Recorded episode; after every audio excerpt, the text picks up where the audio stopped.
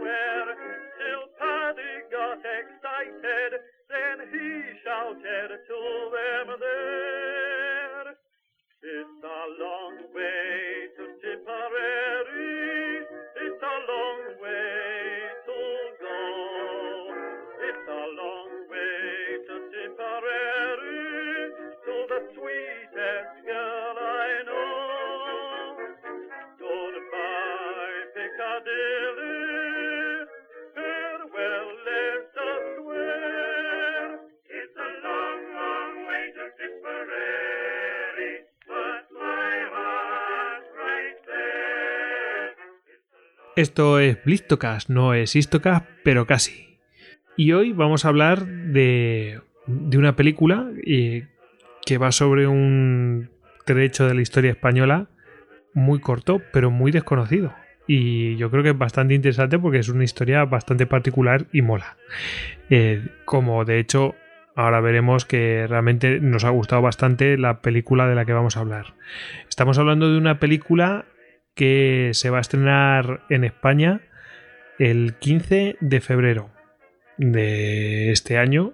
Y bueno pues eh, se llama Cambio de Reinas. Es una película bueno franco-belga podemos decir francesa porque la mayor parte de su eh, de su producción es francesa eh, del capital es francés y que bueno fue nominada a mejor película extranjera en los premios César que vendrían a ser como los Goya pero franceses. Y diréis película extranjera bueno pues porque tenía algo de capital belga cosa curiosa y, y decidieron pues que era película extranjera. Flipante. Eh, en fin eh, y además los belgas son medio franceses que no me oiga Hércules Porot y, y bueno, eso fue en 2017 porque ya por fin ha llegado aquí a España. Y bueno, para hablar de esta película tenemos aquí a Rodrigo arroba Rodericus barra baja Rex. ¿Qué tal, Rodri? Muy bien, aquí estoy, en camisón y con el retrato de mi futura esposa. A punto de... vale, lo, de- lo dejamos ahí. Se te ha olvidado decir que los vegas son casi tan malos como los holandeses. Como los- que los holandeses. Joder, madre mía, que no nos oiga Veramendi. Se llevan lo mejor de cada casa. En fin. Em, tenemos también a Alex, a arroba Alejandro. ¿Qué tal, Alex? ¿Qué tal, compadres? ¿Cómo va esta, no- esta noche? Va, pues muy bien, ya ves. ya- hemos empezado fuertes con el retrato y tal y cual. Sí, está un poco complicada la cosa con tanto cambio de reinas. Bueno, mm, se me ha ocurrido que voy a buscar un testimonio y luego lo voy a meter. Aunque tiene que ver y no tiene que ver. No es de la época, es de unos años posterior, pero muestra muy bien esa mentalidad que vamos a ver, de la que vamos a hablar ahora. Y tenemos también a David, arroba David Nagan en Twitter. ¿Qué tal, David? Pues nada, aquí estamos intentando mantener la dignidad con un pelucón y pasando una buena tosferina. Muy bien, muy bien. Bueno, pues eh, chicos, vamos a hablar. A ver, como vamos a hablar de una película, vamos a hablar primero de qué nos ha parecido, ese tipo de cosas, y después destripamos la historia, porque es que. mm, como es. No digo que sea muy, muy, muy fiel a la realidad, súper fiel, súper fiel. Pero vamos a ver, la línea la, la lleva y es que si quieres hablar algo de la película, algo de la historia de la película, te cargas la, lo que hace es un spoiler brutal. Entonces vamos a hablar primero de qué nos ha parecido, etcétera, y qué cosas nos ha gustado, siempre y cuando nos reventemos cosas. Eso no quiere decir que después no podamos decir esto me encantó cuando estemos hablando de lo que es la propia historia. ¿Os parece? Sí. Venga, pues venga, ¿quién, quién va primero?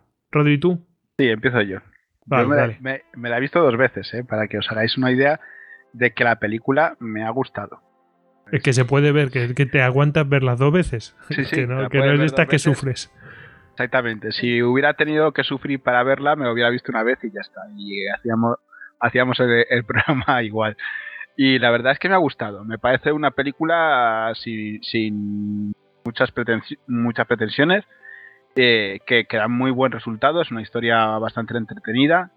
Los actores me parece que están genial en su, en su gran mayoría y los que no están genial están muy bien. Y la verdad es que me, me, ha, me ha impresionado bastante. Hay un par de cosillas ahí que ya comentaremos más adelante, pero, pero vamos, una sorpresa muy grata. No es una película de acción, no hay tiros, no hay mosqueteros, no hay historias, pero, pero vamos, la trama es entretenida y sobre una parte de nuestra historia que yo por lo menos desconocía completamente. Quizás podemos decir que... mm, que lo que... Sí, sin, sin hacer spoiler, porque realmente no es un spoiler, pero de lo que te das cuenta es de... Vale, sí, eran reyes, pero llevaban una vida un poco... Reyes y nobleza, ¿no? Pero llevaban una vida un poco... No sé si triste o por la, por la presión de la... No sé si es responsabilidad o de, de el destino que tenían que llevar, ¿no? Y es como su, su vida no era su vida. Eh, era... Sí, al, fin- al final Guiada por otros. Son, son un poco... ¿Cómo decirlo? Van un poco Víctimas. llevados por la, por la corriente. Total. Pero vamos, yo cada vez que se queja en la película no puedo esperar, no puedo evitar pensar que te tiren en medio de cualquiera de las calles de tus ciudades y si, sin corona y sin nada y vamos a ver si no deseas volver a, a los cinco minutos, ¿sabes? Que es que es verdad que cada, a cada uno le toca vivir unas cosas, pero, pero esta gente, pues eso, pertenecía a una élite y es- estaban en cuanto a comodidades y demás eh, muy por encima de- del resto. Sin duda. Bueno, em, Alex, David, yo sé que Alex la tiene muy fresquita, ¿verdad? Bueno, más, más que fresquita, está caliente, caliente, caliente. que La, la acabas de ver. La acabo de terminar hace un rato, por orden del, del comandante. Bueno, a mí me ha parecido una película muy correcta. Es un drama, a fin de cuentas es una película de, de género drama, entonces, según la simpatía y las ganas y el cuerpo que tenga uno de, de tragarse un drama, no es una película de acción, es una película histórica muy bien desarrollada. Yo Podemos que decir basada en hechos reales, pero de verdad. O sea, como Sí, además- muy, muy basada en hechos reales. Como aspectos positivos, yo diría a los que les guste el cine, todos los aspectos que tienen que ver con recreación, iluminación, etcétera. Y desde el punto de vista histórico, una de las grandes cosas que a, que a mí personalmente siempre me han irritado es que siempre nos quejamos tanto en literatura, en novelas y en películas, que cuando dicen vamos a hacer una obra histórica, nos, nos tentamos las ropas, nos asustamos diciendo a ver con qué historias nos van a salir. Esta me parece bastante correcta en cuanto al espíritu y a lo que es esa época, cómo hablaban, cómo se expresaban, cómo movían. No ves estas cosas de eh, una persona diciendo tío o cosas así, ¿sabes? Es bastante creíble, o sea, realmente te metes un poco en la época y eso está muy bien. Y luego es una película de trama, en clave de drama, de drama político. eh, en el siglo XVII, que son reyes y boato y fiesta, y cómo se van desarrollando la, política por medio de relaciones de matrimonios y cómo esto afecta de una forma bastante despiadada a los protagonistas, que son ellas, muy jóvenes, y ellos, también muy jóvenes. Y, te da una Siglo sensación XVIII, de- ¿eh? que has, di- has dicho siglo XVII, XVIII. dicho Eh, perdona, siglo XVIII.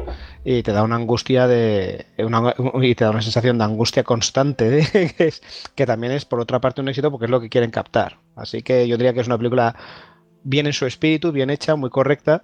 Pero como yo ahora mismo no estoy para dramas, pues no me la voy a ver una segunda vez como Rodrigo. pero, pero reconozco que está bien, es muy correcta. Pues, em, a ver, eh, hay que decir que, como ha dicho también Rodrigo, es tampoco tiene muchas pretensiones. Es decir, no es que hagan cosas grandiosas ni nada de esto, no. Es ¿no? Y quieren contar la- una historia y la pueden incluso- contar de esta manera, pum, pum, pum. Incluso la sensación positiva que te deja es que el dinero que se han gastado está muy medido y muy bien invertido. En plan, eh, voy a hacer este carruaje, pues planos cortos del carruaje para indicar el viaje, ¿sabes? Técnicamente, técnicamente está muy bien y además hay una parte que curiosamente es la que más me ha gustado de, de- eh, pero esto ya no es histórico, es simplemente a nivel técnico, pero me ha gustado mucho el juego.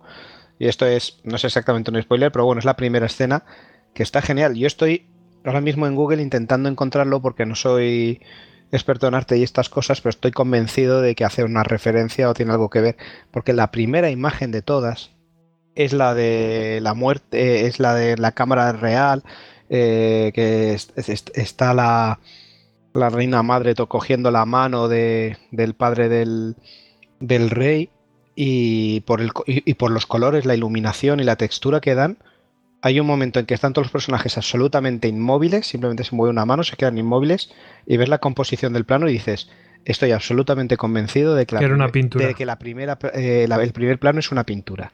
Hmm. Y de repente esa pintura se mueve. Y, y lo vi y dije, esto es, esto es sensacional, esto está muy bien hecho. David, ¿y tú qué opinas? Bueno, pues yo eh, opino un poco como también como han dicho Alex y, y Rodrigo. Yo empecé a verla, digo, bueno, vamos a ver de qué va esta peli, sin saber muy bien la trama ni nada. Y un poco, pues, mm, esperando a ver de lo que me, lo que me iba transmitiendo. Y la verdad es que la película me enganchó, ¿eh? Y sobre todo destacar dos aspectos. Me encantó la fotografía que tiene. Sea, hay tomas que realmente parecen pictóricas. O sea, coge eh, realmente los colores de, aquellos cuadros del siglo XVIII y los transmite a la pantalla. Y luego también el punto de vista de la historia, porque es como una especie de intrahistoria dentro de, de las familias reales. O sea, eh, normalmente estamos acostumbrados a ver películas de esta época donde se ve esa magnificencia, ese punto de vista mucho más político, donde personajes eh, toman decisiones trascendentales. Y sin embargo, aquí vemos eh, lo que es mm, ese punto de vista de, familias reales, que a pesar de estar, pues eso, de, mm, realmente dominar los destinos de Europa, pues dan una sensación de, soledad y de absoluto drama. Y, y bueno, la verdad es que la película, como bien han dicho Alex y Rodrigo, eh, transmite perfectamente lo que quiere y es dar esa sensación de, llevarte a esa época y ver que, realmente la realeza no es tan bonita como nos la pintan y tiene la película un par de frases muy lapidarias eh, respecto a esto. Tienen un, espíritu todo el rato constante en la película y es lo esclavos que son los reyes de, su propia condición, lo muy limitados que están en una vida totalmente definida, demarcada y delineada, cargados de unas responsabilidades para que la que verdad que no son aptos y se les ve muy superados. Es realmente Una- brutal. Sí, una cosa muy curiosa y es que, claro, eh, estamos hablando de personajes donde nos podemos encontrar eh, a una niña pequeña, una niña de cuatro años, o un adolescente, donde sus gestos como adolescente o como niña repercuten políticamente. O sea, es una cosa eh, tremenda en este aspecto. O sea, si, un adolescente, pues con su rebeldía natural, puede causar incluso un problema político. O sea, es, una cosa impresionante. Y eso sí que lo refleja muy bien la película. Sí, sí, porque vamos a ver, es que puede darse Pa- la situación de ofender a unos y a otros, a Parecía propios extraños. adolescente, ¿eh? Y una mala follada que vamos. Pues mira, si- em, si queréis, no sé si queréis añadir algo más de esta parte, ¿no? Eh, pero si queréis podemos pasar a, a lo que es la, a la historia y darle la alerta de spoiler. ¿Os parece que pasemos ya a destripar? Correcto, hace una presentación del contexto en el que nos, Vale. nos movemos. El que, el que quiera verla y que no le hagamos spoiler, pues ya sabe que aquí tiene que dejar el audio y que lo retome después de verla y entonces pues lo disfrutará el triple. Así que pues nada, vamos a, a ello. Alerta spoiler. Me, me, me. bueno, mm, vamos a ver. Esto es una historia que va desde 1721 a 1725. Eh, abarca tanto lo que es la corona francesa como la corona española. Y de lo que va es que hay que, bueno, pues eh, hay que comprometer, ¿no? En matrimonio al heredero francés y al heredero eh, español. Y para eso, bueno, pues, pues hace como tenemos estos pactos de familia y tal, después de que los Borbones, tras la guerra de sucesión, de- después de Carlos II de, España, que fue el último Austria, bueno, pues eh, entran los Borbones eh, como nueva dinastía en España y, bueno, pues eh, se establece una alianza poderosa entre España y Francia. Una Francia que, bueno, tiene la sombra ahí de Luis XIV, el Rey Sol, eh, que, bueno, pues eh, es muy importante y, bueno, su... No sé si, si, era su sobrino, Felipe V, de Felipe de Anjou, eh, que, bueno, va a ser el rey de España, ¿no? Y, bueno, pues, ahí están Felipe V y este chico, ¿no? Que va a convertirse después de tener a, un regente. Eh, el chico este es Luis eh, XV de Francia, que todavía no es rey, pero lo va a ser en breve. Pero bueno, ya están diciendo, bueno, pues te conviene que te cases, eh, hay que estrechar la relación de alianza, etcétera. Bueno, pues tanto una corona como la otra van intentando estrechar sus relaciones. Entonces, tenemos, volvemos a los protagonistas. ¿Quiénes son los herederos? Pues Luis I de España, que el que será rey Luis I de España, y a Luis XV de Francia.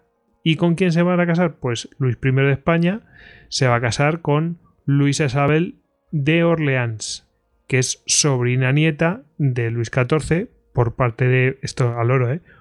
Sobrina nieta de Luis XIV por parte de padre y nieta de Luis XIV por parte de madre. Lógico que tuviera problemas. Todo quedaba en familia.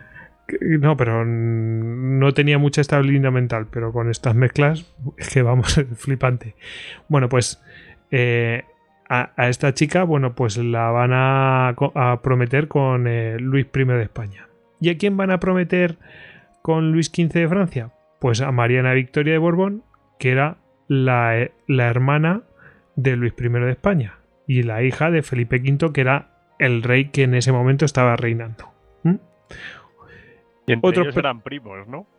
Eh, pues me salen las cuentas de que sí. Em, más. Eh, pues tenemos, a ver, eh, otros personajes. Yo creo lo, lo tenemos en un caso en el lado español tenemos a los padres que es importante, Felipe V e Isabel de Farnesio. Ya no estaba la madre de, de Luis I de España porque, bueno, pues eh, yo creo que murió. María Luisa de Saboya era. Así que están Felipe V y Isabel de Farnesio, que era una mujer, pues, eh, digamos, potente, ¿no? De, con carácter. Y de hecho es que colocó a muchos de sus hijos en unos reinos y en otros. Bueno, y en el lado francés yo tengo aquí puesto, a lo mejor queréis destacar algún otro, pero bueno, mm, me quedo con el cardenal que siempre fue como el que lo tutelaba, el cardenal André Hercule de Fleury, espero haberlo dicho bien, y bueno, pues eh, tengo estos personajes. Digamos, a mí me parece que son más potentes los personajes del lado español. Felipe V es muy peculiar, Felipe V y su familia.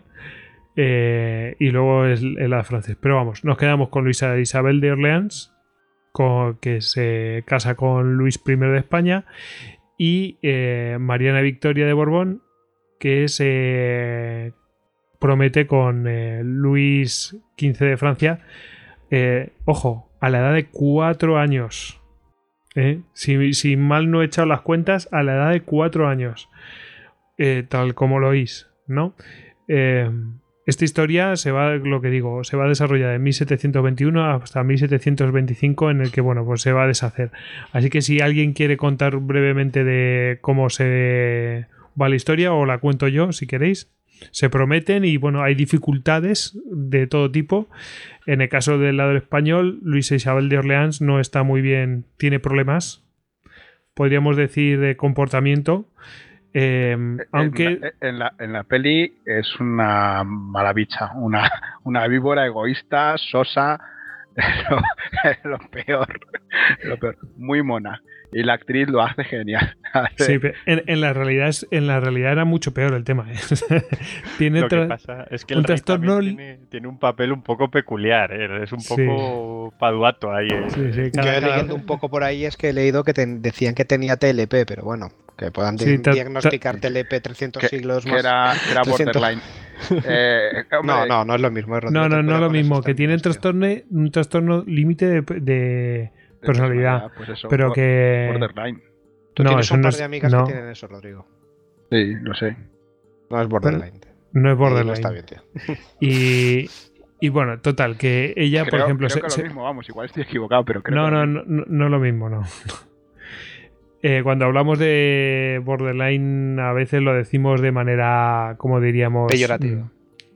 Mm, sí, como que no, no tiene un coeficiente suficiente o algo así, ¿sabes? Entonces es otro rollo. Em, En este caso es que se presentaba sucia, pues eh, que olía mal, no se, no se quería bañar, se negaba a utilizar ropa interior, en fin, eh, enseñaba aquello. Eh, enseñaba gato y. Era exhibicionista, ¿no? Sí, sí, es, es- no comía la, la comida en la mesa, pero luego se la comía escondidas por ahí. que comía cualquier cosa. Luego a lo mejor se- un día se ponía a limpiar de todo, así de manera compulsiva. Y claro, eh, mm, a lo mejor lo hacía desnuda. eh, y claro, al punto de que Luis, de manera espantosa, escribe a, a- a Felipe V, le dice, no veo otro remedio que encerrarla lo más pronto posible, pues su desarreglo va en aumento. Es decir, que tenía un problema, un problema, no sé, psiquiátrico. No sé, no soy un psi- psicólogo ni psiquiatra, pero, pero vamos, no estaba bien. Este es obvio. ¿no? Acabo, acabo de googlearlo y tengo razón, ¿eh? Tienes razón. Sí, claro, vosotros lo utilizáis más, no sabéis lo que habláis. Es que- vale, Bueno. dice, dice por aquí, dificultad para manejar las emociones, impulsividad y conductas temerarias, relaciones interpersonales inestables, reacciones desproporcionadas, patrón de relaciones intenso y atormentado, una imagen de sí misma muy distorsionada e inestable, ideas y conductas frecuentes de suicidio, inestabilidad en su estado de ánimo, sentimiento crónico de vacío, ira inapropiada e intensa, y bueno, pues adicciones variadas y demás. Pero yo creo que fíjate que en la película el, el- el papel que hace, que hace esta chica eh, es, yo creo que va muy, o sea, digamos, todas las actitudes que presenta van muy en la línea de lo que quiere presentar la película, que es, eh, me han arrebatado de mi familia en plena adolescencia, o sea, paso a ser, digamos, un propiedad del Estado, el Estado francés, y me van a utilizar como moneda de cambio para un arreglo diplomático. Sea, eh, yo creo que tira mucho por ahí todo ese, ese comportamiento más. No tanto, digamos, lo que estamos comentando ahora que, que ocurría en la realidad como en la película. Yo creo que lo presenta más desde ese punto de vista. Sí, de una parte rebelde, que va a un sitio donde no se y que tampoco se encuentra bien porque es una cultura diferente. Porque vamos a decir las cosas, a Felipe V y a, y a Isabel de Farnesio los ponen de ultracatólicos. Y vamos a ver, Bueno, recordemos que Felipe V... francés, o sea, realmente era- Efectivamente. Era, era un- era como un 2.0 de Francia en ese momento. O sea, la corte en ese, española en ese momento era totalmente afrancesada. Yo creo que ahí también han tirado un poco para, para hacer Yo- el contraste. Yo, Hay, hay algo raro ahí porque Fíjate, ves- yo ese punto de la película al principio me llamó la atención y dije, jo, ya estamos con los clichés, ya estamos con la leyenda negra, pero después de verme otra vez yo pienso que ahí Felipe V la está troleando. Sí. Cuando le dice lo de, sí, sí, mañana vamos a ir a ver cómo A la, la Inquisición Inquisición. quema a la gente. Sí, que no me que no a si- mí también no- se me ocurrió, me quedé un que poco mira- así dudando de, de- ¿Esto va en serio de que nos están metiendo el típico cliché de la leyenda negra y tal y cual? ¿O, o están haciendo una cosa de humor de que el propio rey está troleando aquí, como tú dices, a la, a la, nue- a la suegra? a la Es que si no, si no recuerdo mal, si no recuerdo mal, le echaba miradas a, a su a su mujer, a Isabel Sí, de sí. Farnesio, como, di- como diciendo, ya verás esta. Sí, sí, le empieza como a decir, venga, verás lo que vamos a hacer, verás qué divertido, vamos a sacar todos los tópicos aquí a ver cómo te pones de mala, vamos a sacar tu lado señorita y la otra ahí acepta el reto. Sí, Y, sí, y- y ya aprenderás a no comer con las manos, que le dice. sí. Dice, ¿y también quemáis niños? Dice, qué bárbaros te crees que somos. Solo quemamos mujeres aquí. Dice, oh, creía que era la tenemos moda un día para quemar comer con las mujeres. manos.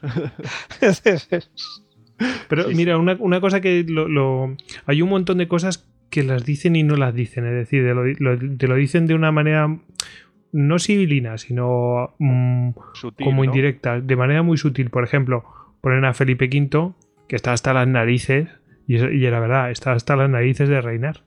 Eh, llevaba, pues hombre, desde que llega en 1900, eh, 1700, perdón, hasta 1714, que dura la guerra de sucesión, y después casi 10 años más. Y, y, bueno, pues eh, abdica en, en, eh, en este hombre, en Luis I. eh, pero vamos, que está un poco harto en plan, yo me voy y aquí te quedas con esto. Que ¿no? una- una- un detalle, Luis I, fíjate, es de estos reyes que realmente muy poca gente sabe que existió. Exactamente. Y, y yo me Yo acuerdo mismo. que su no primera, la primera noticia que tuve sobre él fue cuando fui al, al Escorial, que está allí, pues el, el mausoleo, pues con todos los restos de, bueno, la mayoría de los restos de los reyes de España. Y había habido un tal Ludovicus. Y digo, ¿eh? ¿Y este quién es? y ya un poco digo, ah, vale. Y es este, es que vamos Pero a decirlo. claro, el tío vive 200 días. O sea, el tío está como 229, 229 días. de- de- de- es que claro, lo he buscado porque yo tampoco tenía ni idea de quién era este Moñas. Que por cierto, está muy bien hecho la adaptación a la peli porque estoy viendo aquí un cuadro suyo y tal, y sí, encaja la cosa. Y claro, leo aquí que pone, era apodado el bien amado o el liberal. Y digo yo, ¿pero qué ha podido hacer? Sí, sí, nada, O sea, sí, es- es- No molestó. Estaba totalmente- somos- estoy totalmente de acuerdo. Con lo que somos para los motes, me extraña mucho que no le hayan puesto el breve Pues- o algo así. O el pues le no pusieron- le pusieron cualquier cosa. Si alguna vez me ponen a mí de motel liberal, digo, pues es que no he pintado nada, porque vamos, ¿Qué, que ha hecho? ¿Qué has hecho, tío? No has hecho nada. El, bien, el bien amado, pues por ponerle algo, eh, ¿sabes? El- además- en el epitafio. Una cosa súper cutre que le sucede a su propio padre. Claro, claro. Bueno, pero es que hay más historias, ¿no? Porque luego, si no me equivoco, viene Fernando VI Sí. y también, bueno, lo guardamos para otro capítulo de Istocas, ¿vale? Lo dejamos ahí. Y también tiene que volver Felipe V. Felipe V tanto se empeñó en ser rey de España que al final tiene la maldición de que era todo el rato rey de España. es una cosa, abdica varias veces. O sea, que es, un- es una cosa tremenda. El tío está Pues nada, va- con dejarlo. De esa Hay- escena de la que hablabas antes, la que se gira aquí al cuadro. Y es una escena muy patética la de la absolución, pero está bien hecha. O sea, es que lo que insisto, o sea, es, es la excelencia del patetismo bien, bien realizado. Y está genial esa frase que al final coge y dice, y sí, yo soy un rey que no puedo aspirar a tu grandeza, padre, y no puedo llegar a ser un gran rey. Dice, pero siendo tan imperfecto como soy, he hecho algo que es mucho más absoluto y mucho más poderoso de lo que tú nunca has podido hacer ni ningún rey puede hacer nunca. Y es renunciar al poder. Dice, yo ahora renuncio. pues se va a pasar renunciando toda su vida. Eso, eso yo lo he visto varias veces. Pues ahora a la mierda. Eh, yo quedo estoy por encima de todo esto. En fin, eso sí que es interesante. De todas formas, eh, el, el del chaval es tremebundo cuando se, cuando se ve con, con toda esa responsabilidad. Porque el chaval, también hay que decir la personalidad del chaval. eh, claro, era como el típico adolescente. Recordemos, cuando se casa con, eh, con Luis Isabel, él tiene 15 años y ella 12. O sea, con 15 años ¿Cómo está el chaval? Pues eso, pues con el retrato y, y en camisón. No, y eso es bueno, está ahí todo sali- más salido que el pico de una mesa. la Playboy medieval. Por un lado ultra, ultra apocado y por otra ultra reprimido con toda esa educación cristiana que le aparece un capellán por ahí que le Ah. dice no peques, eso es pecado, tienes que esperar y dices, Dios mío, sí, he, esperar he años". comprobado, he comprobado que, qué cardenal podía ser. Y no era, no era Alberoni, que también es un cardenal de estos famosos, ¿no? No, no, no podía ser Alberoni. Pero vamos, eh, tremendo. Y yo me lo creo, esa historia me la creo. ¿Os acordáis que os iba a contar una historieta eh, sobre... mm, Bueno, es que claro, está el chico, pues ha salido que, un- que, pues eh, está muy salido el chaval porque está en la edad, ¿no? Y entonces, después cuando se junta con ella, eh, bueno, claro, no sabe ni cómo tratarla, ni cómo acercarse, ni qué hacer, ni, ni nada. Y bueno, ya poco a poco, pues al final, pues parece que surge el amor, ¿no? Eh, pero vamos, al principio no sabe ni qué hacer. Eh, aunque el chaval parece que estaba bastante adelantado a. Bueno, a la, autosa- a la- a la autosatisfacción. Bueno, lo podemos dejar ahí, ¿no? Porque claro, ¿para qué quiere un retrato? Hombre. En la cama. Y su padre, su padre le premió dejando que pudiera dormir con su mujer. Sí, Sí, es, sí. es brutal, le da una expensa aquí. Papá, es brutal. Las- hay que decirlo, por cierto, creo que lo habéis dicho. eh, las interpretaciones muy bien y también de todos los chicos, porque si ahora lo piensas, esas interpretaciones que hacen esos chicos eh, Sí. son muy difíciles y son, y son magníficas, la verdad. O sea, lo hacen muy bien, toda esa timidez, eh, auto, o sea, los reprimidos que, que se ven, lo muy autorreprimidos que están en todos los aspectos y en todo lo que hacen, y sin embargo, como se transmite un poco como que subyace ese- esas inquietudes y ese deseo de, de, de estallar un poco y no poder revelarse es bastante brutal. Alex, ¿no te recuerda-. A ¿No te recuerda al, al rey pasmado? Un poco. eh, que, que hizo eh, Gabino Diego, un poco de ese, de ese rollo. O- o, Rodi, ahora te doy paso, Sí. leo lo que os había buscado. ¿Qué os voy a leer? Tengo aquí eh, en la página de Curihistoria, eh, han cogido, eh, ¿eh? han cogido y genial la, la historia que cuenta. Pues cuenta la primera vez de Carlos III. Os voy a leer una carta que le manda a sus padres Carlos III. O sea, a Felipe V, a estos, a estos le manda la, la carta. Y le dice, dos o tres días antes de casarme le dije al conde de Santi Esteban que ya que aquí no tenía padre ni madre, tuviese a bien decirme cómo debía actuar. Entiendo que él estaba en Nápoles, ¿eh? En ese momento. Bueno, sigo. Dicho esto, me explicó lo que tenía que hacer para introducir el nervio. El nervio, os imaginéis que es. Y me dijo que una vez introducido me entrarían ganas de hacer algo, y que ese algo es lo que debía hacer. Así que introduje el nervio y después me quedé un largo, un largo rato descansando. Al cabo sentí deseos de hacer una cosa, y durante 15 días esa fue la cosa que hice. Las ganas que me entraban, por lo que descubrí después, eran de orinar. Pero un día después de la cena no sentí ganas de hacer nada, y como seguía sin ganas, empecé a esforzarme. Y de pronto sentí algo que me recorría todo el cuerpo, al- hasta el punto que temí que iba a sufrir un ataque. Pero al mismo tiempo noté que salía algo que no era lo mismo que otras veces. Y luego me sentí muy tranquilo, tanto que entendí de qué se trataba. Y a mi mujer, que me preguntaba que qué estaba haciendo, le dije lo que era, y entonces ya no me he equivocado ni una sola vez. Sus majestades pueden imaginarse por, por lo que les he contado qué bien me hubiera hecho unas buenas instrucciones y hasta qué punto era tonto como un burro. Vale, eh, estamos aprovechando para leerlo contigo. Es brutal, están contando eh, los entrenamientos antes de, de la maduración sexual. Madre mía, la educación sexual en el siglo XVIII. Eh, eh, es que no tenemos, madre mía, que bien les habría venido la Playboy. Madre mía, es O, internet, o internet. Oye, Goyo, es genial, tío. Está, es que es verdad, lo estoy leyendo porque, como has dicho dónde encontrarlo, pues lo he puesto a la vez que tú y tal, para ir leyéndolo. Y es, es que es un testimonio de la época, es genial. Es Claro, que- es, que, es que lo que sufrió ese, ese chaval. Claro, dice, dice hazlo y tal, y te dan ganas de hacer, y- de hacer algo. Entonces, claro, el chaval que todavía no, no había madurado sexualmente, claro, ¿qué edad tendría? Pues muy jovencito, ¿no?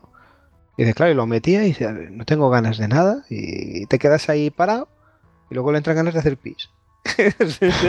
Hasta que un día de repente algo despierta ahí. Sí, sí, es curioso.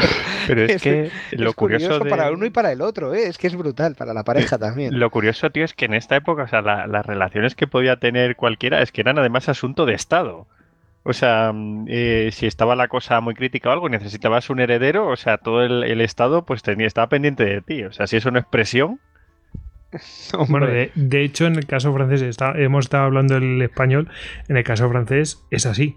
Es decir, ven que la, la chica, o sea, ¿cómo se llamaba? Mariana... mm, victoria, ¿no? Ma- eh, sí, Mariana Victoria eh, es muy pequeña y que necesitan, como el otro también es muy joven, eh, necesitan que, que, que, mm, que tenga hijos cuanto antes, porque claro, se les muere y tienen un problema interno. Es Llega decir, Felipe ¿quién es el rey? también. Claro, claro, claro, claro. Entonces necesitan que tenga herederos cuanto antes, aunque sea para tener un regente o lo que sea, como había sucedido ya con él. Entonces eh, necesitan, a, pues necesitan a alguien fértil. Y claro, la niña, pues no. Mm, mira, fue prometida a los cuatro años. Y el otro tenía 11 años. Vale, el otro pues todavía no podía tener, pero, pero no podían esperar a que la otra fuera fértil. Entonces, bueno, pues eh, ese es el problema que hay. Era un problema de Estado. Y de hecho es que la, la rechazan, es decir, la devuelven por en plan de no podemos esperar. Pero no os acordáis para casos más brutales todavía. Creo que fue a Felipe III que le metieron la momia de San Isidro en la cama porque el hombre pues tenía No, dificultades. a, Ca- a Carlos, creo que era Carlos II. Fue a Carlos II. Carlos II, sí. El tío tenía ahí sus problemas para- y, le, y le metieron una momia ahí al lado para que le viera. A ver si le daba energía y tal. De todas formas, en la, en la película son muy crueles, ¿eh? Eh, Con, por ejemplo, con Mariana Victoria. Crueles me refiero que a lo mejor fue así, ¿eh? O sea, que, que a lo mejor ha sido muy fiel. Pero Mariana Victoria, pues como poco, o sea, una niña, pues eh, no es que no la traten bien, pero desde luego como que la están repudiando. Y al final fue reina de Portugal y tuvo hijos y de todo. O sea que lo que pasa es que no le tuvieron paciencia. Como dice el chavo del 8, que no me tienen paciencia. De hecho, yo creo que el papel de, la niña es impresionante, ¿eh? O sea, la verdad es que transmite muchísimo.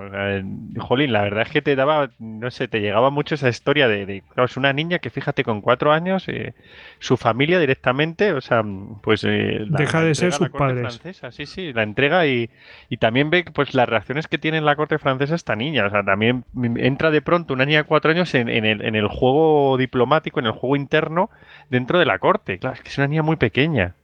Es que es muy pequeña y de hecho la, es la actriz o la mini actriz lo hace genial y es la que más te conmueve en todo, en todo este drama. O sea, tú la ves y te inspira una ternura automática de decir pobrecita. Además tiene la escena esa que tiene cuando hacen el, intercambio de reinas, que se, supongo que será la isla de los faisanes, ¿no? Sí, creo eh, que además lo mencionan, ¿eh? Que va a ser allí que es una isla muy curiosa, que es como un condominio entre Francia y España, que seis meses al año es soberanía de un país y los otros seis es del otro, así es como un lugar representativo y demás pues para, para, este, para este tipo de, de eventos. Y ese, ese momento cuando la, tanto la, chica adolescente como la niña pues se intercambian, o sea, es que es brutal. O sea, estás viendo y pues mira, o sea, dejo atrás todo mi pasado, toda mi familia, todo mi la gente a la que tengo un afecto, pues para entregarme, pues como eso, pues como un elemento político en una corte totalmente extranjera donde voy a estar eh, rodeada de riqueza, sí, pero sola. O sea, es una cosa tremenda. Y la verdad es que es, es alucinante. Cómo se desarrolla desde, desde esa escena con las antorchas y tal yo te digo que consigue, consiguen mucho y yo creo que, sin meter demasiado dinero consiguen eh, unas escenas bastante impresionantes. ¿Vale? Porque después, dentro de lo que cabe, eh, para, para la escena inmediatamente anterior a esa, pues solamente tienes que tener a tíos más o menos uniformados porque está prácticamente todas oscuras y con antorchas. Y después la, la minigóndola esa. Que, que, es que es, Vamos, a mí me, ha gustado mucho ese tipo de, detalles.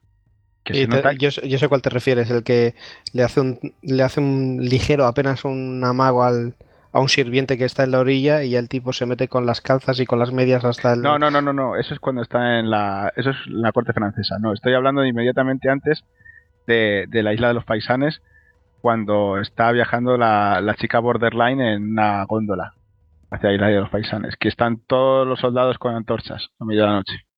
No caigo. no, caigo, tío. Bueno, pues hacerme caso, que la he visto dos veces. Ah, Eso. Estaría yendo Alexa por palomitas en ese momento. Rodrigo, Rodrigo se ha visto la versión extendida, yo creo. no, no, es una, es una escena además que yo creo que, que es muy bonita, ¿eh? o sea, es muy, también muy teatral y como, digamos, está todo, eh, se ve que está todo arreglado en aquel momento, o sea, como van todas las damas de la corte de una y de otra, eh, llegan, se intercambian, eh, pasan la frontera. Ah, la, de, la, de, la de la alfombra partida. Exactamente, eso es, eso es donde hacen el intercambio. Entonces está como muy, no sé, también me parece, ahí la fotografía es muy bonita y es lo que decía Rodrigo, con una simpleza o sea, de, medios, sí que te da a entender muchísimo y digamos todo ese, ese entramado y ese momento tan, tan importante, porque era, eh, pues eso, dos personas que iban a dejar a sus familias, pero a la vez era una, vamos, estaba enseñando un tratado diplomático de alto nivel, o sea, es una cosa... No, y se ve todos esos protocolos, hasta en el mío detalle, los tiempos y todos implicados en ello, o sea, claro, es que todo eso era diplomacia de alto nivel, pero basado en en, el ritual de las formas, de las maneras y de las presentaciones. Y supongo que cualquier cosa que ahí salga no, no hagas en el orden correcto, se interpretará como ofensa, claro. y bueno, y luego una cosa que, que están durante toda la película. yo al principio estaba bien, digo, bueno, esta película, digamos, es un punto de vista femenino, pero tampoco es un punto de vista femenino, sino que es un punto de vista intrafamiliar dentro de las familias reales pero mm, sí que tiene un par de frases eh, muy lapidarias, o sea, sobre todo esa de que dicen, tú eres una princesa y las princesas sirven para tener hijos y perpetuar las dinastías. Eso es algo, eso es una idea que subyace en toda la trama y que realmente te la lanzan tres o cuatro veces. Exacto. Pero estoy de acuerdo contigo. Eh, es que viene a cuento, está muy bien traída y, y, sí, es oportuno porque va un poco de eso realmente. O sea, es un poco el por qué se encuentran esas chicas en esa situación y también esos chicos. Si Con tú has unas nacido esposas que no quieren. Para ser una, un, arma, un arma política, o sea, has nacido para ser un elemento diplomático y tienes Sí. que cumplir con tu deber. Cuando hablan de la utilidad que tienen, de la utilidad que no tienen, porque evitan un conflicto, una guerra. Hay otra parte que es brutal, que es que dicen, claro, no, es que los, los tenéis que tener herederos ya. Y le Mm. ves al tío y dices, pero si tiene 12 años, tiene 12, 13, yo qué sé, que tiene, tienes que tener heredero y ya, no vaya a pasar algo, el destino, Mm. y tengamos un lío. Y dice, ¿tendré guerras? Y dice, seguro, pero ahora no, que la economía está débil. Pues sí, Bueno, además.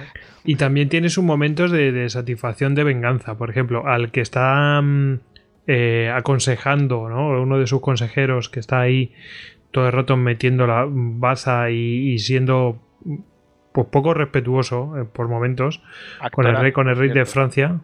El Conté, ¿no? El- ac- Actorazo. Lo A mí hace me- bien. el personaje me da un asco increíble, pero Increíble. reconozco que el actor está espectacular. Es que si te das, si te consigue dar el asco que tiene que Sí, darte sí, es sí. porque lo hace bien, Y exactamente. cuando, tío. cuando lo destituye, no veas que todo el mundo. ¡guau!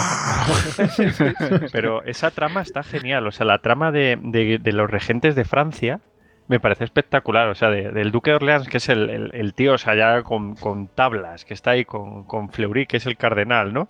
Que son los dos más o menos los que están llevando las manijas. Y cuando cae, cuando, bueno, cuando eh, fallece el, el Duque de Orleans, que es el padre de la chica esta que luego se casa con, con Luis I, eh, él coge y el, digamos que el otro, el Conté, ¿no? Que era como el, el pelota que estaba ahí siempre dorándole la píldora al, al pequeño rey, pues lo que quiere es ser primer ministro. Y se pone, digamos que claro, sabiendo que es amigo y tal, pues el chaval en su, digamos, en pues es, es poco maduro y tal, dice, pues vale. Entonces, o sea, tampoco lo da a vamos, da a entender que sí, que le, le concede el puesto. Y luego ya cuando, digamos, el momento de madurez del rey es cuando coge y le dice, pues ya dejas de serlo, o sea, porque me estás aconsejando mal. Es durísimo eh, al final de todo cuando te hablan de, de qué será de los personajes después de la película y tal, los créditos y tal, pero te hace, te da penita la, la, ay, ¿cómo se llama Rodrigo? La que, la chica con TLP que es la francesa, la, La borderline. no me gusta el término, pero bueno, me has dicho que es correcto, así que no te lo La voy a Luisa debatir. Isabel. Es María Luisa Isabel y tal, que claro, dicen, y esta, te están contando el final de cada una y dice, claro, hay un momento en la película en la que la mujer le dice, bueno, pues eh, ha, mu- ha muerto eh, ha muerto tu, el rey del que eras consorte, del que eres reina, eh, tu padre ha muerto en Francia, ya no es el primer ministro, mm, la relación esta diplomática se ha roto, entonces te vuelves para París, se cancela el, el tratado de matrimonio porque además no lo habéis consumado, con lo cual tenemos ahí nuestros recursos aquí legales de la Que, época. no- que todavía, además, que tampoco es un feo de la leche. de la- no es que, no es que haya feo de leche, repudi- pero y es oportuno y como que se deja. No, pero no es del todo, no es del todo, porque mm, como era virgen, podía casarse con otro. Es Sí, decir, pero- que, que pero habían, bueno, pero que no están, que no están casados todavía, Pero está- tener prometidos. nada más. Pero había, que No, no, sí, que en la lo que se, lo entender que se que entiende sí. en la película es que al menos hay unos besitos y de hecho él le pregunta a ella si es mejor o peor que con una mujer y ella le dice que es pronto para decirlo. pero bueno, puede ser, puede ser porque que algo había ahí- habido, pero parece que tampoco habían terminado de consumar. o que hay Y que con- y practicar, con- tío, que la práctica que la que perfección. practicar. Pero a lo que yo voy es que eh, la tía tiene una frase que es brutal que dice, ¿y a qué voy a volver? Ya no tengo nada. O sea, no tengo ni marido, rey, ni padre protector, y voy a volver como una, una pieza de intercambio, que es de lo que estamos hablando, que son las mujeres de la época, sin, pero verdadera quiere. utilidad estratégica. Y te cuentan al final de la peli eso, esa frase de eh, la tía esta eh, fallecerá a los 34 años olvidada por su familia. Y dices, y por todos, y dices, madre mía, qué, qué drama. Sí, sí, es del todo nada. O sea, Repronto, en cuanto, en cuanto se, digamos que, que se casa con Luis I, pasa a ser reina de España y estaba en lo más top. Pero en cuanto fallece, eh, pues eso, Deja eh, ser nada. digamos que no, se- no, no se ha creado la estructura de poder necesaria para permanecer por lo menos en la corte y la mandan para su casa. O sea, eh, Sí, eso sí. te está diciendo De hecho, de hecho es muy que- grave, sí. es muy, es muy grave cuando, cuando el otro enferma que la encierran allá adentro. Es como Mm. eh, mm, probablemente moriréis los dos. No contagiéis a nadie. Me da igual que seáis los reyes. Ah, bueno, y el detalle de la viruela, claro, que es que encima la de, de- con la viruela se queda destrozada. O sea, con todas las marcas de, de- de las pústulas en la cara y demás. O sea, que también era muy común en la época. Es muy duro, es muy Claro, duro. que, y que los reyes no les manda, no le mandan médico a ella. Sí, porque piensan ya eso en decir mm, fuera de. Bueno, bueno, de lo de los médicos es muy grande, ¿eh? Lo Sí. repiten dos o tres veces. Ha sobrevivido, seguramente porque no le mandamos un médico. Sí, sí. Lo dicen dos o tres veces, ¿eh? Sí, sí. Hombre, al otro no, no sé, no sé si. No recuerdo bien si le sangraban o no le sangraban a, al- a, a Luis. A Luis XV no. No De se le ve. De No hecho, da, a entender, da a entender que se salva porque la niñera se opone tajantemente a que lo sangren a pesar de que era la orden del rey. No sé si te acuerdas. Que dice, Sí, la "Habéis primera, la primera escena. sí, habéis diezmado al rey y a su familia. Pero digo, lo de los médicos es tremendo, ¿eh? La- Y, lo- y luego la niña pequeña también que pasa la- también la- lo suyo. No sé si coge la torferina, una de estas. Sarampión Y- creo que tenía. Sí, algo así. Sí, que dicen, lo siento majestad, pero ha sobrevivido. Ha sobrevivido, sí, están apenados porque ha sobrevivido. noticias. sí. Ha tra- traigo malas noticias, ha sobrevivido, que tú que te quieres verlo y pegas un Y esa- bote en el sillón y dices, Eh. pero ¿cómo eres tan malvado? Que es la niña más pequeña y Yo es que antes- todos. Yo antes me estaba refiriendo más a, a, a Ma- Mariana Victoria.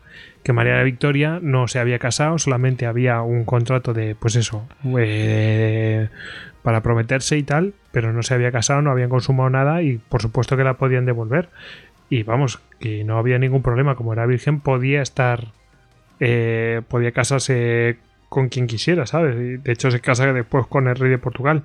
Entonces, no había tanto problema como en el otro caso. En el otro caso sí que la dejan a la pobre eh, vendida, al Luis Isabel.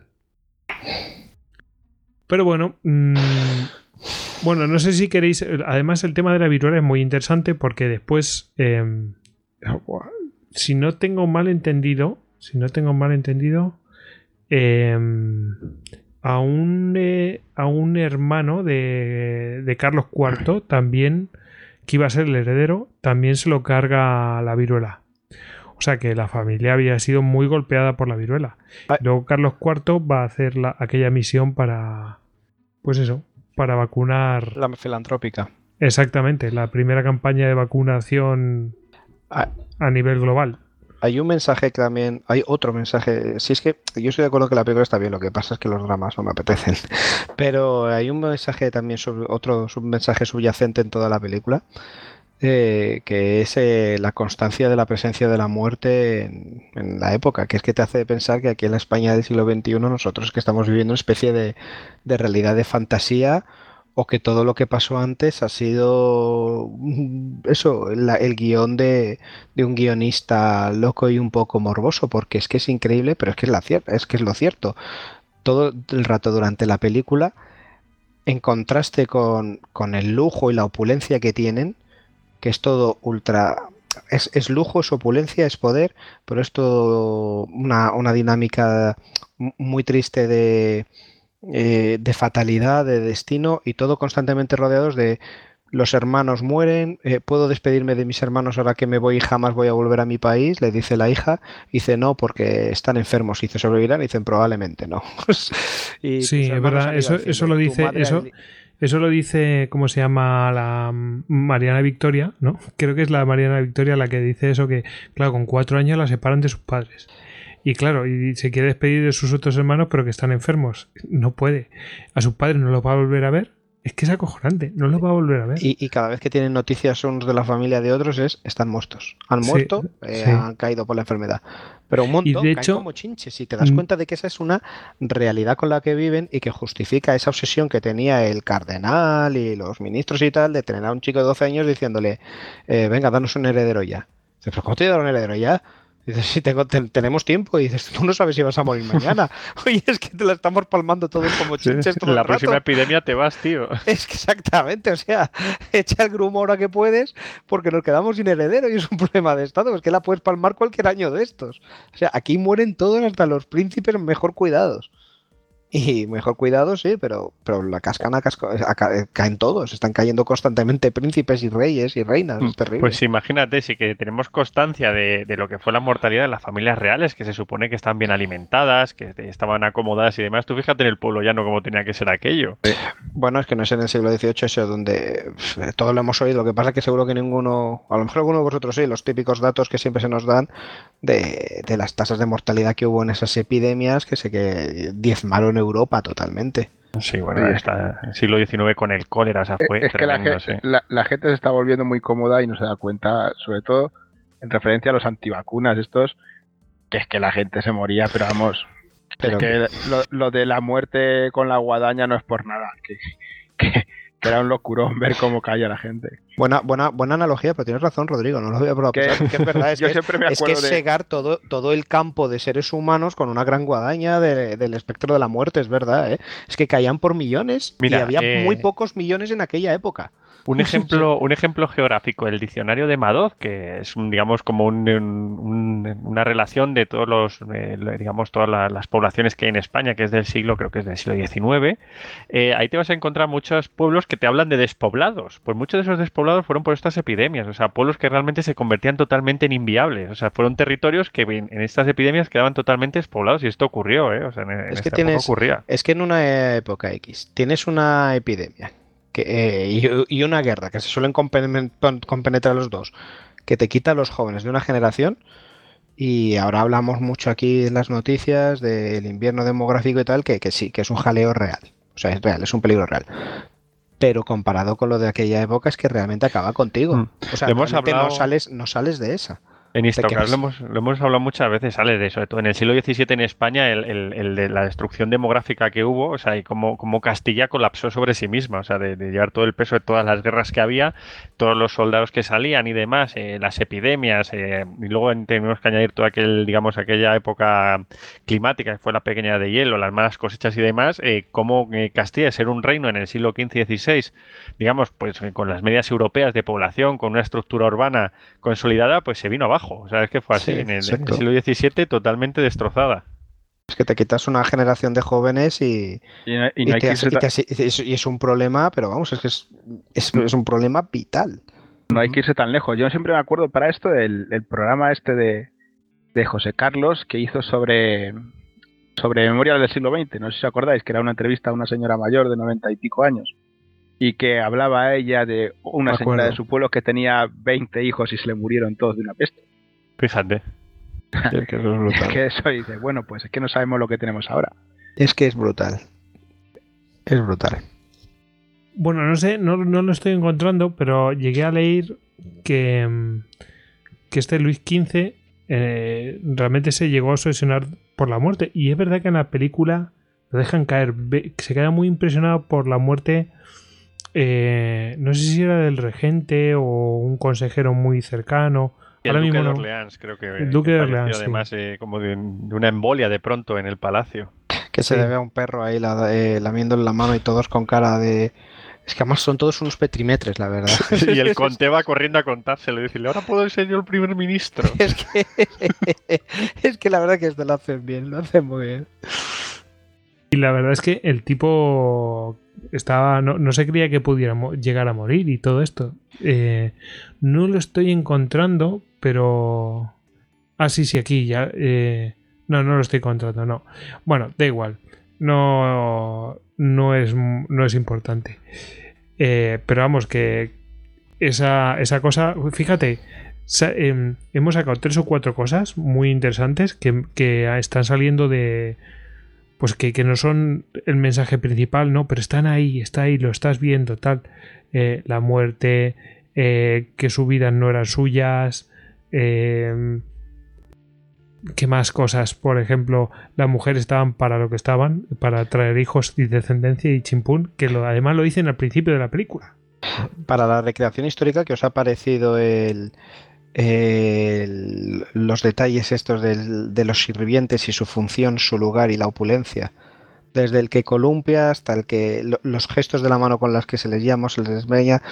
Lo que me equivoqué antes cuando hablaba Rodrigo, que yo me refería a otra escena, la de que está en una barquita en el, estanque de su propio palacio dándole un paseo a la, a la- con, con su prometida mujer ya y hace un pequeño gesto y se mete el otro con el lacayo, porque en esta época sí que son lacayos de Librea, y se mete con el agua hasta las rodillas simplemente, pero sin un gesto de imperturbable el rostro, se acerca simplemente para remolcar la barca que ya se han cansado de darle a los remos, que como son unos niños bastante pequeños, delicados y enclenques, pues encima es que son unos flojos que no, que no pueden ni lanzar casi los remos. O sea, es, es todo como un patetismo, pero con una opulencia que nos recuerda mucho a rollos más orientales, ¿verdad, Rodrigo? Muy de, de lacayos y sirvientes Sí, sí, ha- masajeándote los hombros. a, ¿sabes? a- a mí me ha recordado las historias cortesanas de, de las damas ahí de, de, de Genji.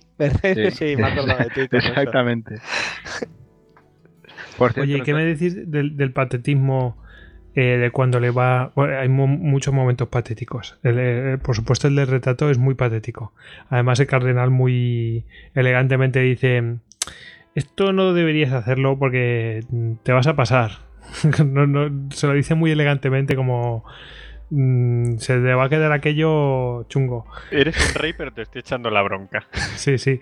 Y cuando le va a regalar de camino, ¿no? A, a, a la corte de Madrid, eh, a, esta mujer, a, ¿cómo se llamaba? Eh, Luis Isabel, a, Lu- a Luis Isabel, que le hacen un regalo y tal y cual. Y, y hay momentos súper patéticos del, de Luis I, que entonces todavía no era rey, pero que lo mira a su padre como diciendo, como diciendo, pobre mi hijo, es muy patético. Que dice, serás capaz alguna vez de penetrar a tu mujer. Eso es duro que te lo diga tu padre. Es muy chungo. Hay, es que hay cosas muy, muy chungas en esa peli. Lo del padre aquí flagelándose al principio cuando aparece y tal. Y ahí- Buah, eso sí, eso, eso me parece exageradísimo. Pero puede sí. que sea la parte más exagerada Pero de todas, ¿eh? Tampoco... Eh, lo- quizás lo, hace- lo hagan como habéis dicho al principio, ¿no? Que lo hacen para, mm, para intentar mm, destacar que era una cultura diferente una de la otra. Y Sí, que esta era bueno, mucho más católica que los, que los franceses eh, de sí. aquella época, que ya ves tú si eran o no eran católicos. Y que ya trataremos de temas de estos de la Inquisición y tal, pero habría que ver, o sea, habrá que verlo. Ya haremos otro, ya hablaremos de esto en otra, pero vamos, ahí la han, dejado caer, pero...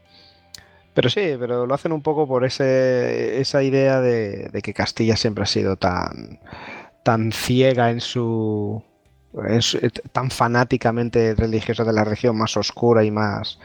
¿Qué os, qué os parecen las, las que han dejado caer de referencias a la homosexualidad, tanto de lesbianas como de homosexuales? Bueno, lo han dejado caer. No, a ver, lo de las levemente, lesbianas, ¿eh? Lo de las lesbianas, yo creo que se lo han sacado de la manga, sinceramente. Pero lo de los, lo de los homosexuales y tal, mm, sí que parece que hay un testimonio así como eh, más explícito, ¿no?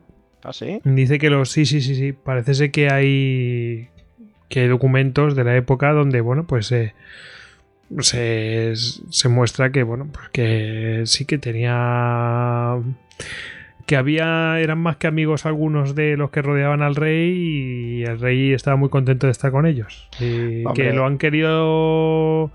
Porque en su momento, pues aquello no que no era digno y lo han querido. Pues digo, digamos, emblanquecer. Hombre, que tenían que pasar cosas de esas con, con todos los factores que te puedes imaginar ahí. Es que es más, me hace gracia la explicación un poco que. No la explicación, lo que dice en un momento en la película. Que está uno de estos explicándole al rey, diciéndole, estoy pasándolo muy mal. Porque yo a mí también me acaban de dar una, una esposa y como está ocurriendo, como vemos en la, esta época, pues me, me han dado otra, otra niña pequeña con la que evidentemente me han casado. Tengo que ser devoto y fiel y leal marido y esposo, pero evidentemente tampoco me dejan ni puedo hacer nada porque es que sería una barbaridad. Es una niña.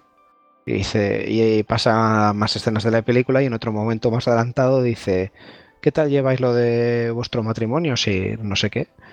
Y le dice, bueno, hay, hay alternativas y ya estoy ya lo llevo mucho mejor. y, te enteras luego que la alternativa era el amigo. Sí, pero bueno, yo, yo creo que aunque no haya testimonios de lo del lesbianismo, en, en ambientes donde hay muchas mujeres juntas y no hay y no hay hombres, esas cosas surgen, tío. Sí, Yo creo que, yo, yo creo que no, no es necesario testimonio. Yo lo veo La, como la naturaleza se abre natural, sí. camino, ¿no? Sí, un poco a Alan Grant. No, no, como, eh, Ian Malcolm. Sí. Sí, la naturaleza se abre camino. Eh, pero ten cuidado con las metáforas. Eso de que se abre camino. Bueno, eh, Incluso a, dejemos- través, incluso a través del látex. en fin. Em, Madre mía. Incluso a través del anillo de cuero. Mm, bueno, desde luego en la película lo dejan caer el tema y, y bueno, pues poco menos que el rey queda limpio de toda duda después de aquello. Lo apartan de esa mala influencia y, y ya está.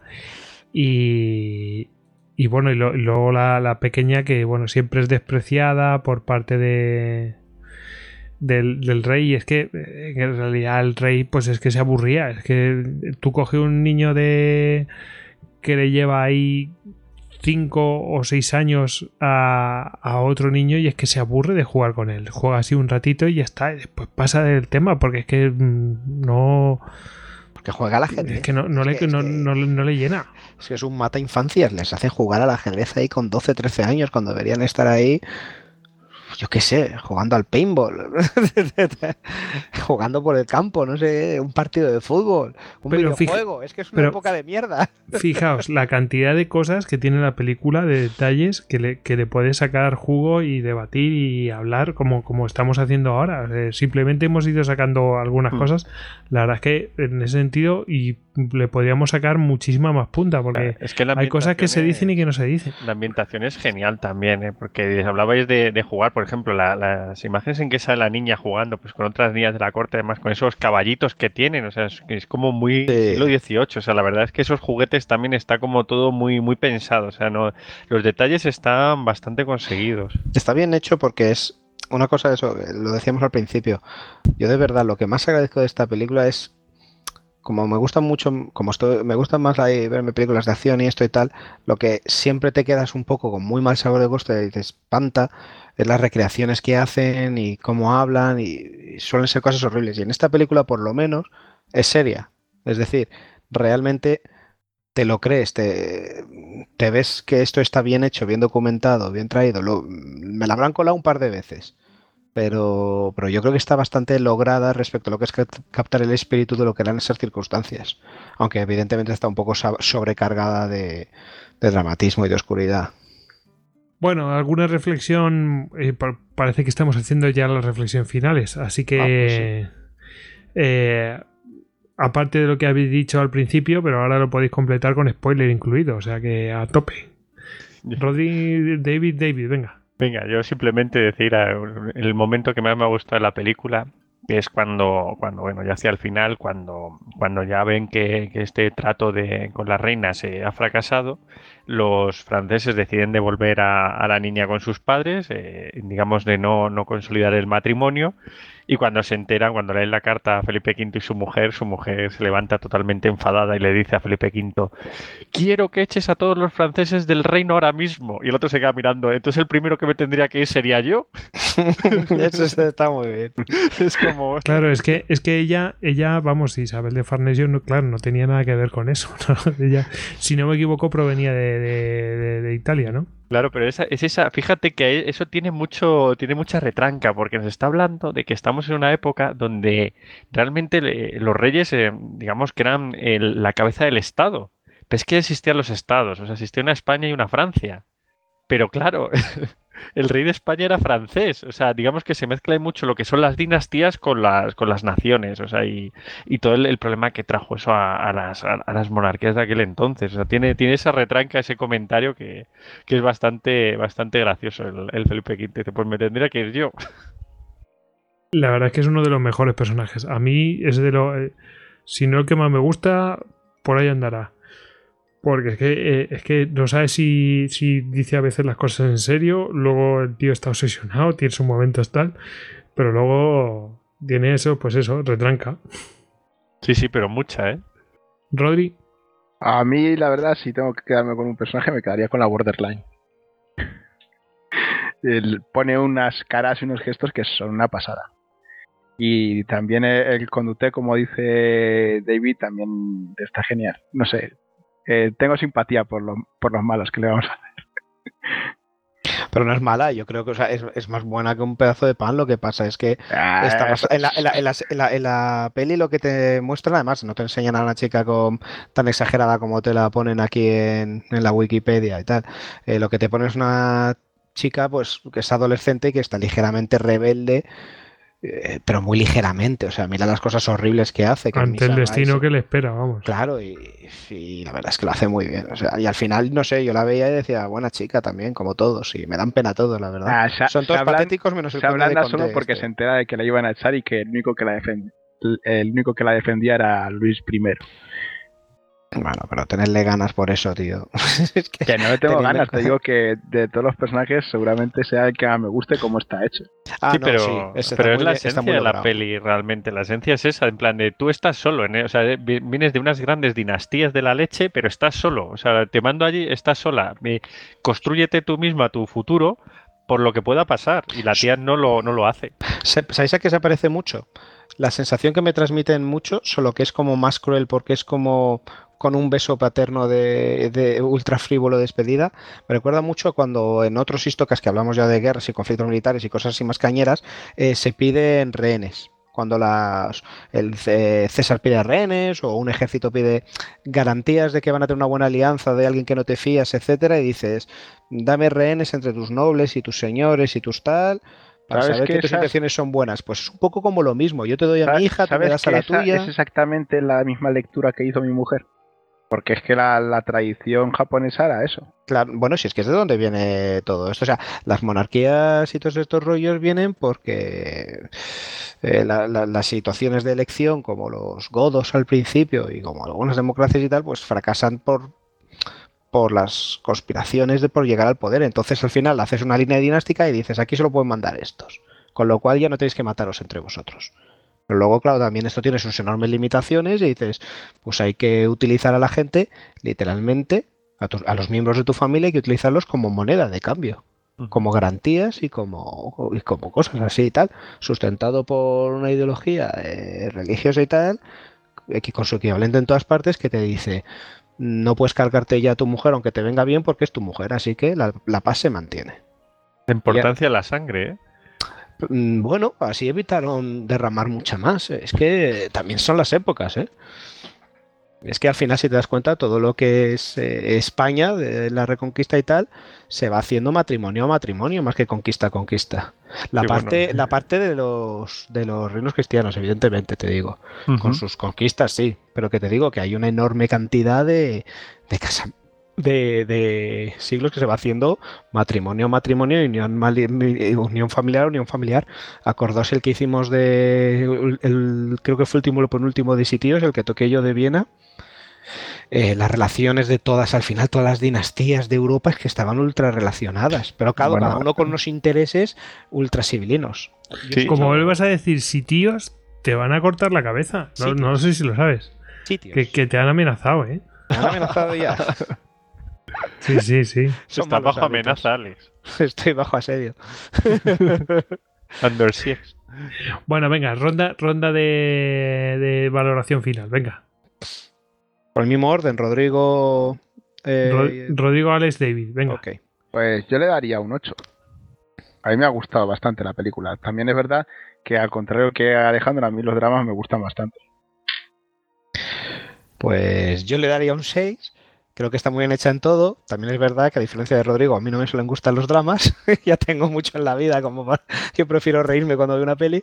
Pero la verdad es que está objetivamente bien hecho. Solo añoraría que me habría gustado a mí más personalmente que aunque la trama va de eso, y va de las relaciones familiares y del destino y la fatalidad de las familias reales y cómo lo viven sus pequeños adolescentes y sus viejos idiotas, a mí me habría gustado más que se metieran en política.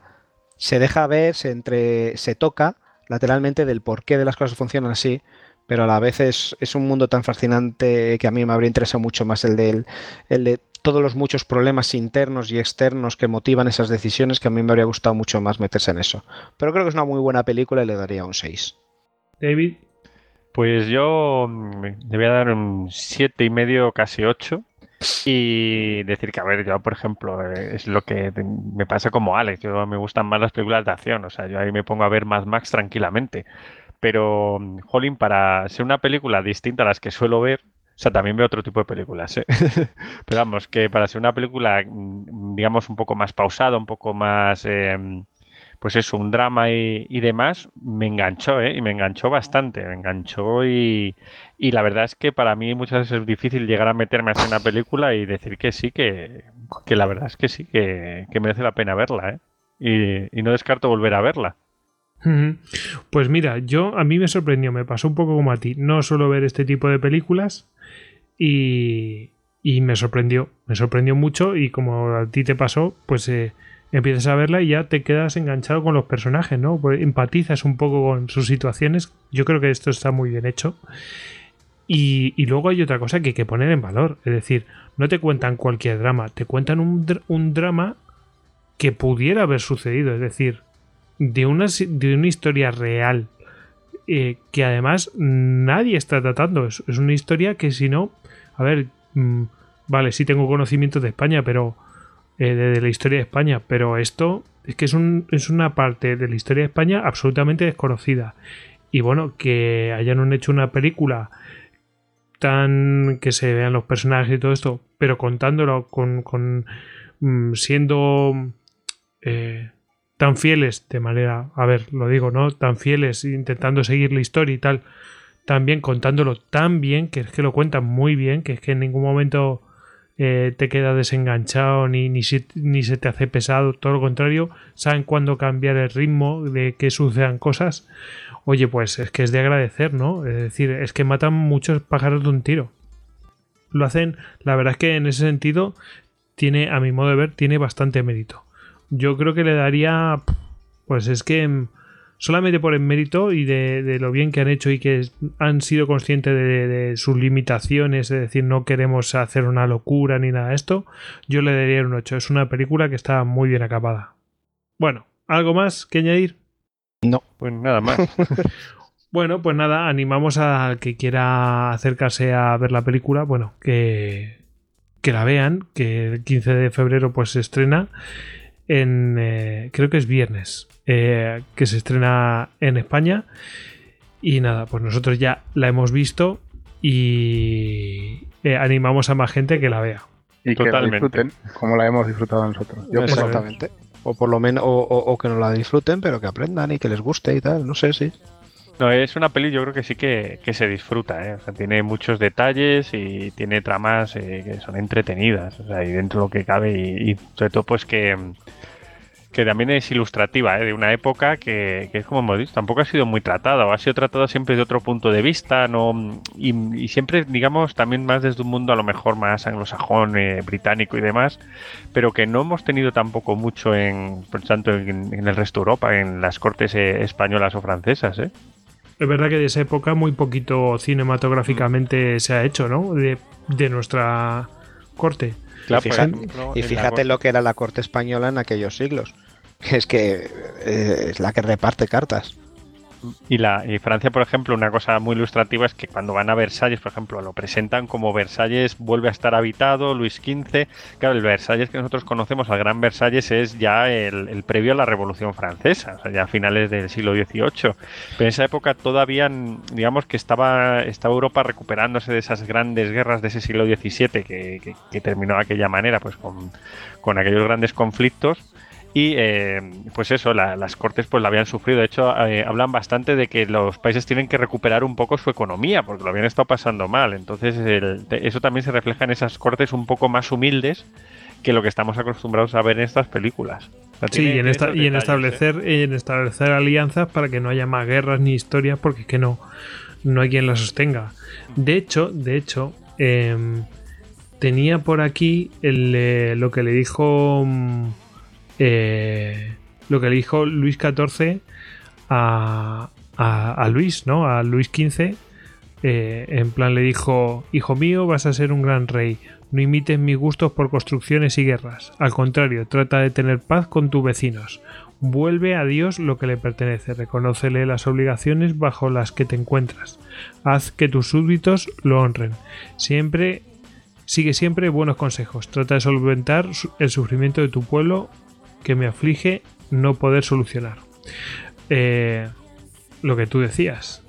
Eh, Luis XIV había estado de guerra en guerra, de guerra en guerra, de guerra en guerra. Creo que fue rey durante más de 70 años. Y fíjate, mm, al final lo que se buscaba era en plan, vamos a recuperarnos porque el siglo XVII ha sido muy duro.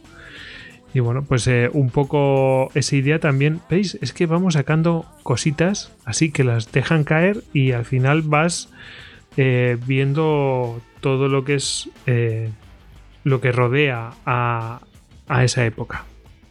Ah, Mira, es que no, pa- no paramos de hablar de esto. En fin. Bueno, chicos, aquí lo dejamos, ¿os parece?